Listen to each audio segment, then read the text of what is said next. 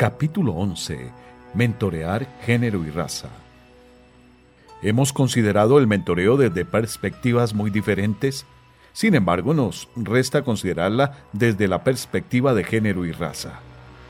¿Produce algún problema el mentoreo entre personas de distinto género? ¿Se puede tener éxito cuando de mentorear se trata con alguien que procede de un grupo étnico o de una raza diferente a la nuestra? ¿Se encuentran algunos de estos grupos en nuestras iglesias? Estas son algunas de las preguntas que esperamos responder en este capítulo. El problema de género. En lo personal, ninguno de nosotros se ha sentido cómodo al mentorear a una mujer de manera directa e individual. Si bien es cierto, ha habido ocasiones en las que nosotros, como pastores o misioneros, hemos sido llamados a aconsejar mujeres. La consejería normalmente es algo de corto plazo y, de si fuese distinto como algo que se requiere a largo plazo, normalmente es algo que se transfiere o deriva a psicólogos profesionales. Del otro lado, el mentoreo es una relación que se acuerda entre dos partes con metas específicas en mente, que normalmente requiere que las personas se junten más de unas pocas sesiones. Dicho esto, para cualquiera de nosotros dos involucrarnos con unos pupilos bajo estas condiciones es algo que va contra nuestros instintos naturales y el de nuestras esposas. De hecho, hay estudios que muestran que el mentoreo entre personas de distinto género en su mayoría debe ser desanimada en vez de alentada. En un capítulo anterior hablamos sobre la importancia de definir los límites. Uno de estos límites tiene que ver con no mentorear a personas del sexo opuesto. Tal mentoreo puede resultar en una ligadura, algo que nosotros claramente queremos evitar. Recordemos lo que los dos mentores nos decían cuando escribían el mentoreo. Lo designaron como una relación entre dos individuos de carácter intencional con demandas mutuas y de significancia. ¿Acaso suena esta como una dinámica que usted desearía crear con alguien del sexo opuesto que no sea su esposa? Cuando pregunté a mi esposa acerca de sus sentimientos respecto a el mentoreo entre personas de diferente género, su respuesta inmediata fue, esto parece algo inapropiado. Mi esposa es una profesional y ha aconsejado a muchas mujeres y mentoreado a unas pocas. Me dijo que sería algo incómodo mentorear a un varón, a no ser que se haya una diferencia notable de edad. Esta diferencia de edad serviría como modulador entre las partes. Para ella, se necesitaría una diferencia de por lo menos 25 años. En otras palabras, hay una forma de afinidad entre el mentor y el mentoreado. Por esta razón los hombres tradicionalmente mentorean a hombres y las mujeres a mujeres. Esta homogeneidad prepara el escenario para una relación mentoreal exitosa. En virtud de las cosas que tanto el mentor como el mentoreado tienen en común, existe un entendimiento mutuo. Así como es cierto que podemos aprender cosas de alguien que no tiene cosas en común con nosotros, cruzar géneros complica la relación mentoreal por otras diferencias que se introducen a una relación convencional de mentor y mentoreado. Los esposos y esposas tienen una dificultad para entenderse entre sí. ¿Qué nos hace pensar que mentorear a alguien o ser mentoreado por alguien del sexo opuesto lo hará más fácil? De hecho, Tanner dice que los hombres y las mujeres hablamos diferente lenguaje. En vez de llamarlos dialectos, él utiliza la palabra generolectos. De la misma manera, la necesidad de transparencia y total apertura en algunas áreas puede ser que los varones no estén dispuestos a ser transparentes y abiertos con una mujer y viceversa. Veamos algo de la investigación que se ha efectuado en lo concerniente a un mentoreo y género. A pesar de que Hell encuentra que el mentoreo entre géneros crea preocupaciones únicas sobre las que muy poca investigación ha sido efectuada, existe la variedad de libros suficientes como para llegar a conclusiones preliminares respecto del mentoreo entre géneros. Las mujeres tienen mayor dificultad en iniciar y mantener una relación mentoreal cuando la mayoría de los mentores disponibles son varones. Existe simplemente un déficit de mentoras mujeres en la mayoría de las profesiones. Esto se aplica aún en el caso de mujeres que abrazan el ministerio. Hansman cita a Cram en lo que son las cinco mayores complejidades de relaciones de mentoreo entre géneros. En los lugares de trabajo, primero, colusión de los roles estereotipados. Segundo, limitaciones para modelar roles.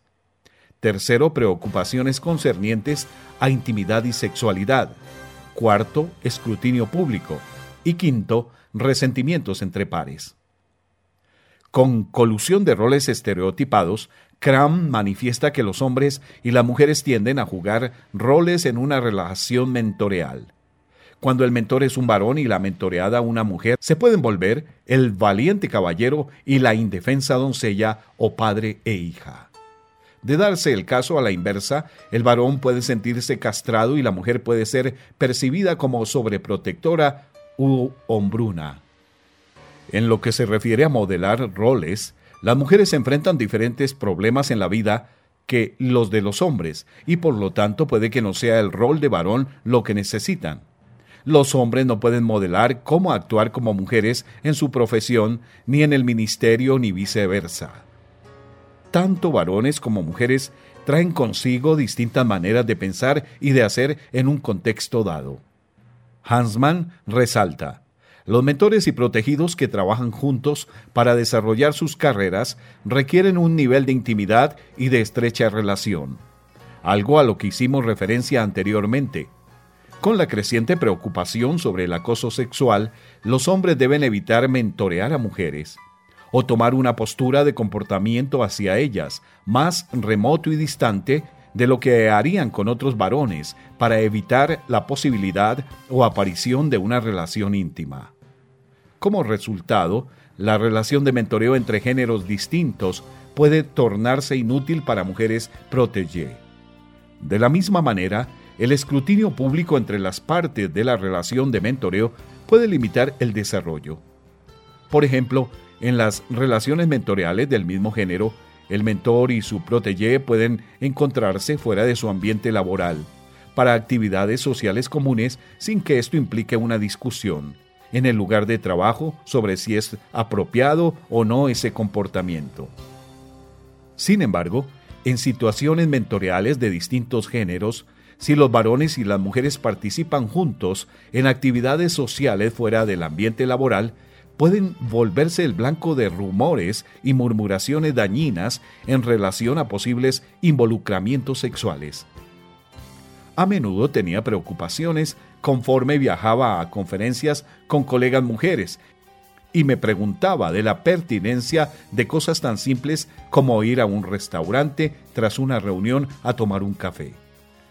Finalmente, Hansman señala que en la medida que las mujeres reciben mentoreo de colegas masculinos, sus propios pares pueden sentirse afectados, al suponer que estas mentoreadas gozan de una ventaja injusta sobre otras colegas. La mayoría de las investigaciones desarrolladas se inclinan a auspiciar relaciones mentoreales del mismo sexo, particularmente en el caso de las mujeres. Una obra particular, una tesis de maestría denominada La manera de mentorear de las mujeres, sugiere que hay una forma de mentorear única para las mujeres. Otras dos investigadoras muy conocidas en el mundo del mentoreo no ponen tanto énfasis en sus escritos acerca de la particularidad de las relaciones en que mujeres mentorean a mujeres o el mentoreo de un género específico. Cuando se trata de mujeres que mentorean a mujeres, Gilligan enfatiza en la importancia de compartir sentimientos en la relación de mentoreo y de una clara comunicación verbal mientras la mentora se esfuerza para permitir un crecimiento y desarrollo independiente en el mentoreado o la mentoreada, tiene que crear una atmósfera que da tiempo y respeto para explorar los sentimientos que motivan sus decisiones y elecciones. Poco se discute en los libros tradicionales sobre mentoreo, hombres con hombres o de hombres a mujeres, la importancia de compartir sentimientos. Los varones están más inclinados a decir a otro varón, sé fuerte o resuélvelo, en lugar de tomar en consideración las susceptibilidades de la otra persona. A pesar de que hay más mentores masculinos que femeninos, resultaría importante que todos los mentores reconocieran esta necesidad que tienen las mentoreadas de compartir los sentimientos. Puede que no se vea lo que ocurre en torno al mentoreado o mentoreada, pero las mujeres sienten y tienen la necesidad de comunicarlo a su mentor o mentora. Las mujeres tienden a ser más relacionales y quedan más motivadas en la relación cuando los sentimientos son tema de conversación. A pesar de que hay menos mujeres en roles de mentoreo en el mundo secular, en la iglesia local existen mujeres mayores que pueden servir como mentoras de las más jóvenes. De hecho, hay una instrucción del apóstol Pablo a Tito para que las ancianas sean mentoras. Le hace lo que dice en Tito 2, 3 al 5, en este sentido. Las ancianas asimismo sean reverentes en su porte, no calumniadoras, no esclavas del vino, maestras del bien, que enseñen a las mujeres jóvenes a amar a sus maridos y a sus hijos, a ser prudentes, castas, cuidadosas de su casa, buenas, sujetas a sus maridos, para que la palabra de Dios no sea blasfemada. La palabra, asimismo, nos indica que hay algo más a esto. Vuelva al versículo 2, que los ancianos sean sobrios, serios, prudentes, sanos en la fe, en el amor, en la paciencia. Pareciera que este pasaje nos enseña que en la iglesia local los hombres se han de extender a los hombres y las mujeres a las mujeres para enseñar. Conforme hacíamos nuestra investigación, encontramos libros que apoyaban este escenario. Libros que podrían ser útiles para mujeres mentoras en la iglesia local. Hay uno que se titula Mujeres que mentorean a mujeres, maneras de empezar, sustentar y extender el ministerio bíblico de las mujeres. Un libro similar toma el pasaje de Tito, Madrinazgo Espiritual, el modelo de Tito II para mujeres que mentorean a mujeres. También encontramos un libro que trata sobre mujeres mayores que mentorean a chicas jóvenes adolescentes. La mayoría de los libros que tratan sobre mujeres que mentorean a mujeres se ha publicado desde mediados de la década del 90.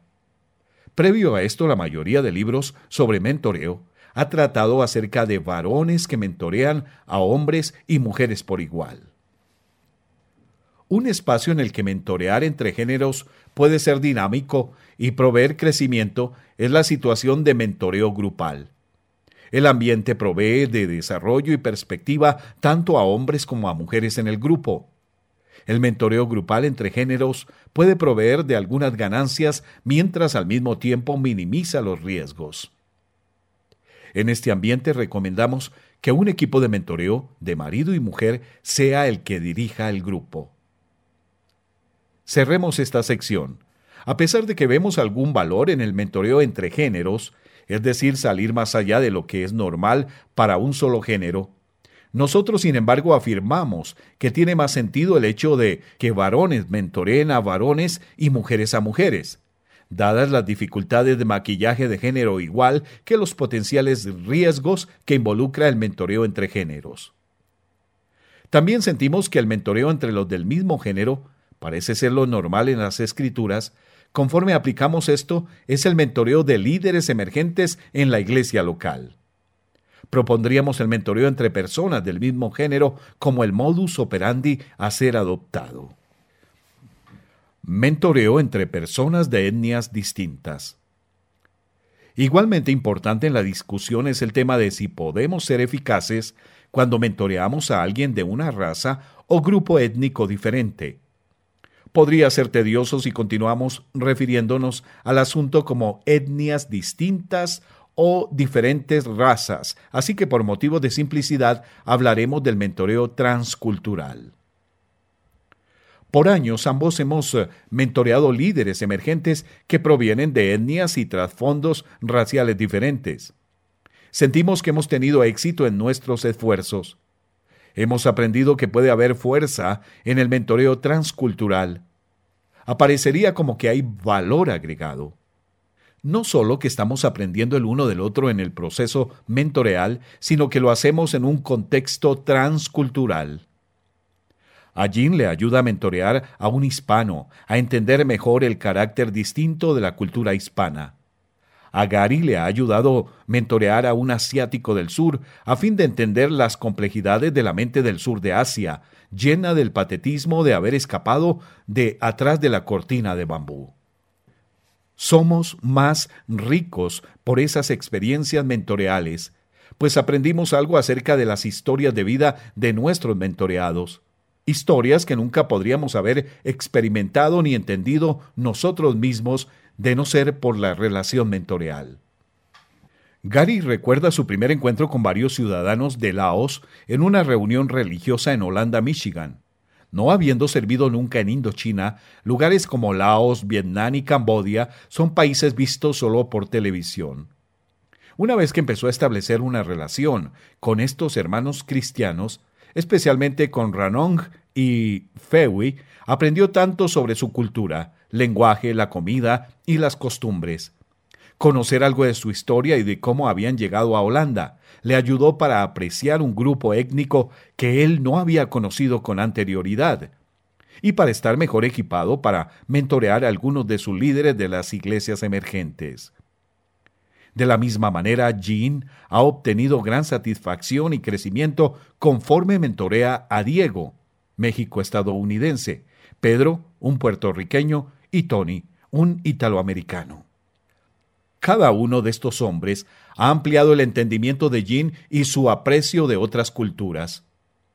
Al mismo tiempo, hay un corpus creciente de libros sobre el tema de mentoreo transcultural que sugiere que puede haber asuntos en la relación mentoreal que son peculiares a culturas particulares o que necesitan ser tomados en cuenta cuando alguien planea mentorear o ser mentoreado dentro de otra cultura.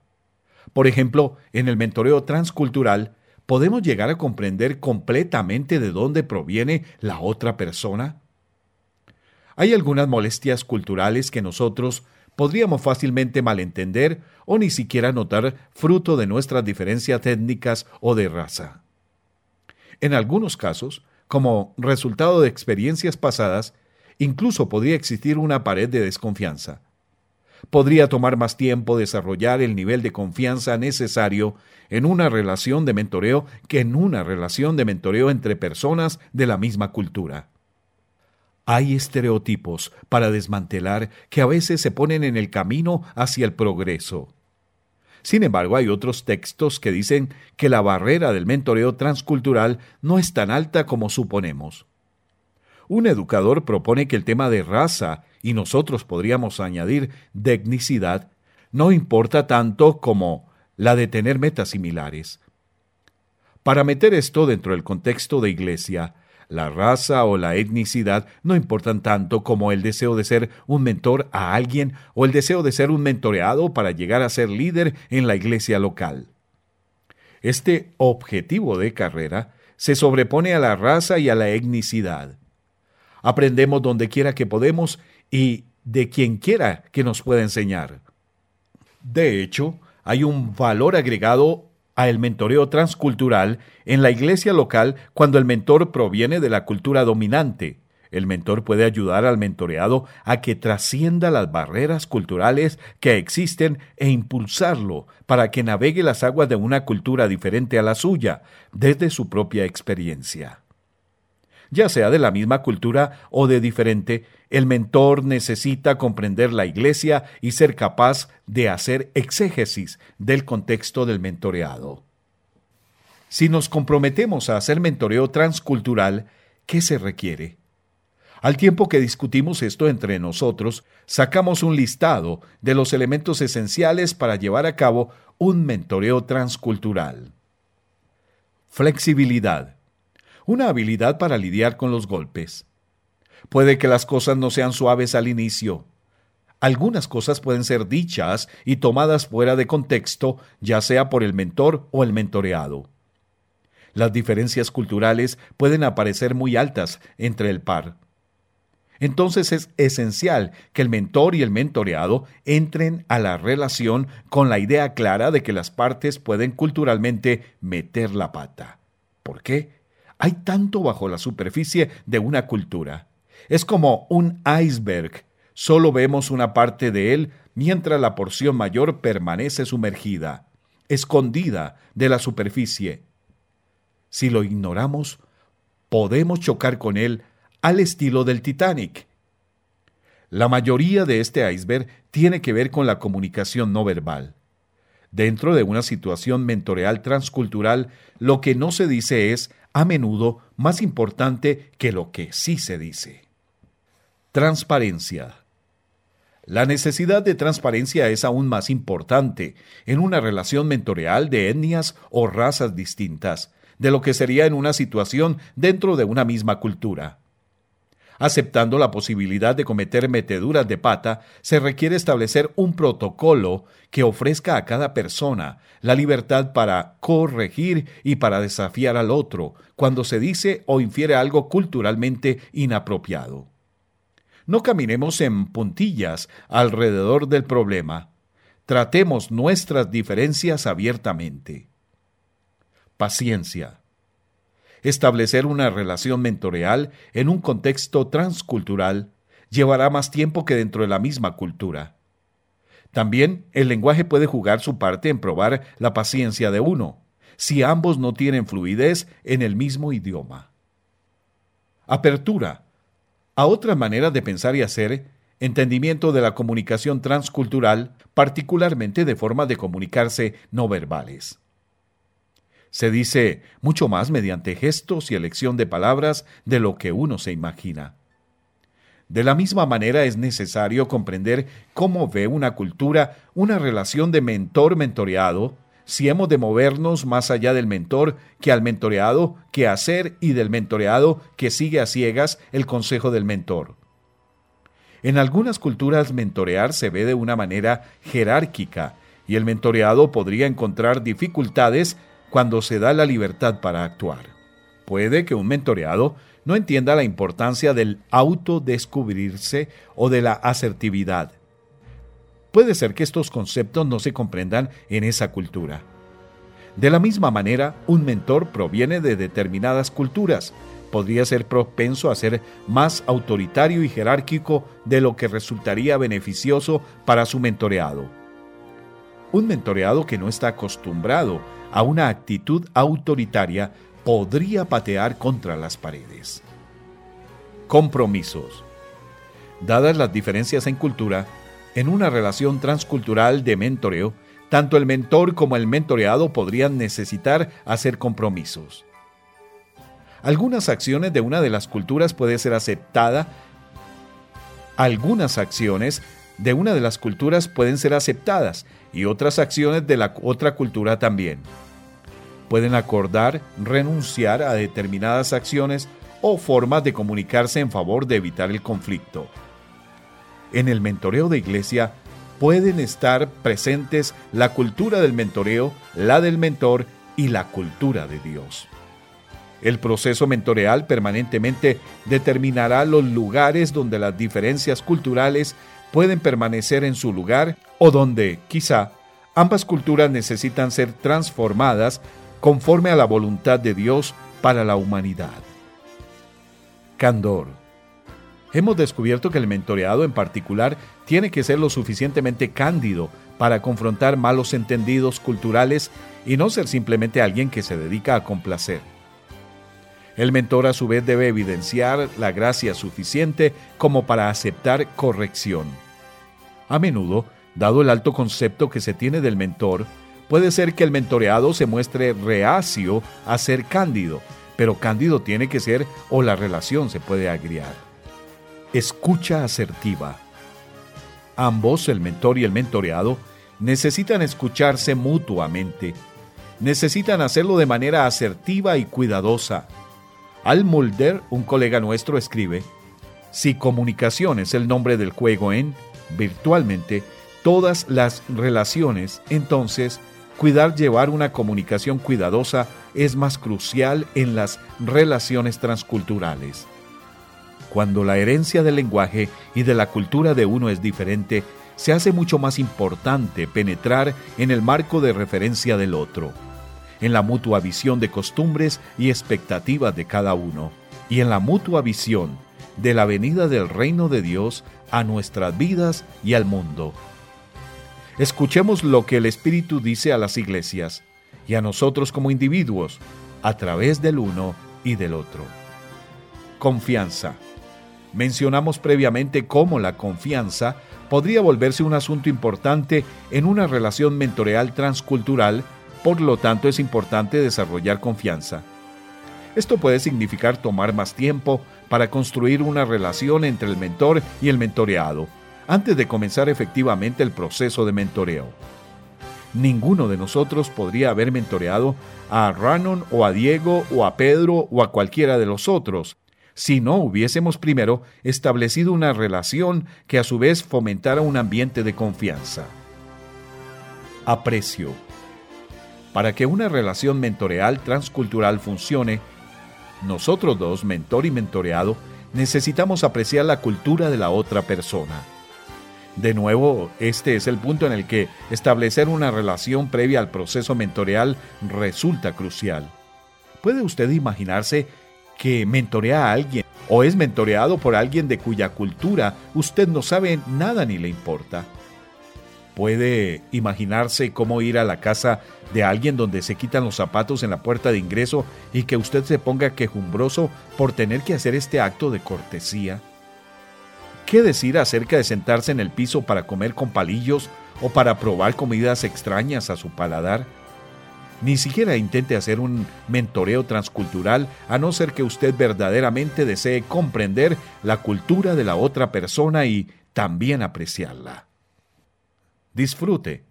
Si usted ha establecido una relación, ha creado un ambiente de confianza, puede apreciar la cultura del otro, es flexible, abierto, transparente y cándido. Si usted puede comprometerse cuando el compromiso es necesario, entonces disfrutará el mentoreo transculturalmente. Si no se va a disfrutar, entonces, ¿para qué hacerlo? Mutualidad. Con el disfrute viene la mutualidad, un compromiso de estamos en esto juntos, lo trabajaremos juntos.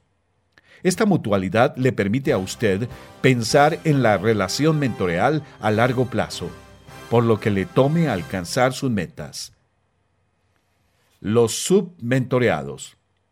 ¿Quiénes podrían estar submentoreados en la iglesia? Considerando quienes estadísticamente están submentoreados en la sociedad en general, anecdóticamente tendríamos que decir que las mujeres y las personas no anglosajonas tienden a ser los marginados.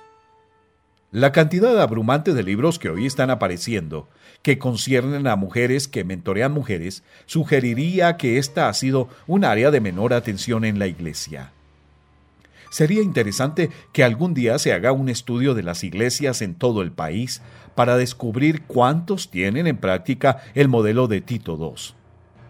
Basados en nuestra propia experiencia, presumimos que son pocos los que lo hacen. El mentoreo de hombres en la iglesia tiende a ser lo más común en virtud de la naturaleza dominante del varón en las iglesias.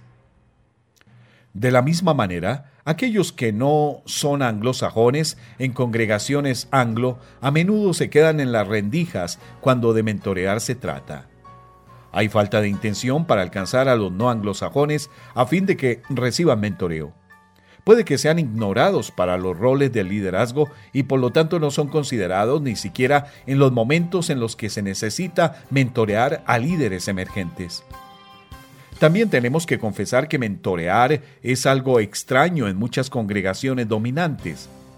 A menudo el statu quo cultural es el de una figura autoritaria de pastor y ver a otros ser mentoreados en la iglesia para los roles de liderazgo resultaría incómodo para el pastor. Sabemos de pastores que profesan estar a favor del mentoreo e incluso de delegar, pero cuando se trata de vivir lo que se predica, esto de poner en práctica se queda corto. Como el cuerpo de Cristo, tenemos maneras para rectificar estas desigualdades cuando se trata de quién es mentoreado. Se requiere la intencionalidad del pastor y de los mentores para asegurar que todos los líderes emergentes tengan la oportunidad de ser mentoreados y crecer a todo su potencial como siervos de la iglesia local.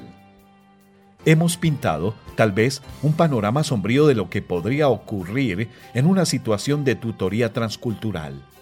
Y, sin embargo, es nuestro vínculo común en Cristo lo que hace el mentoreo entre etnias y razas más factible de lo que es en el mundo secular.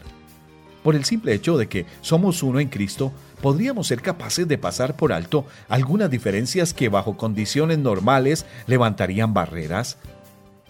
Este ha sido el caso en nuestra experiencia. Nuestra fe común, nuestra hermandad, nos ha permitido ir más allá de nuestras diferencias y hasta reírnos de nuestras travesuras en las sesiones de mentoreo. Hay algo que nos une, que no está presente en las relaciones mentoreales transculturales en las que una de las partes no es cristiana. El tener esta unidad en Cristo desbarata las barreras en lugar de levantarlas. Preguntas para reflexionar. Primera, ¿cuál ha sido su decisión respecto de las relaciones de mentoreo de personas del sexo opuesto en la iglesia? Segunda, ¿cuenta su iglesia con una política sobre esto? Tercera, nombre a alguien distinto de usted en su iglesia que podría beneficiarse de una relación de mentoreo. Cuarta, ¿qué experiencia ha tenido mentoreando a alguien de un grupo étnico o racial diferente?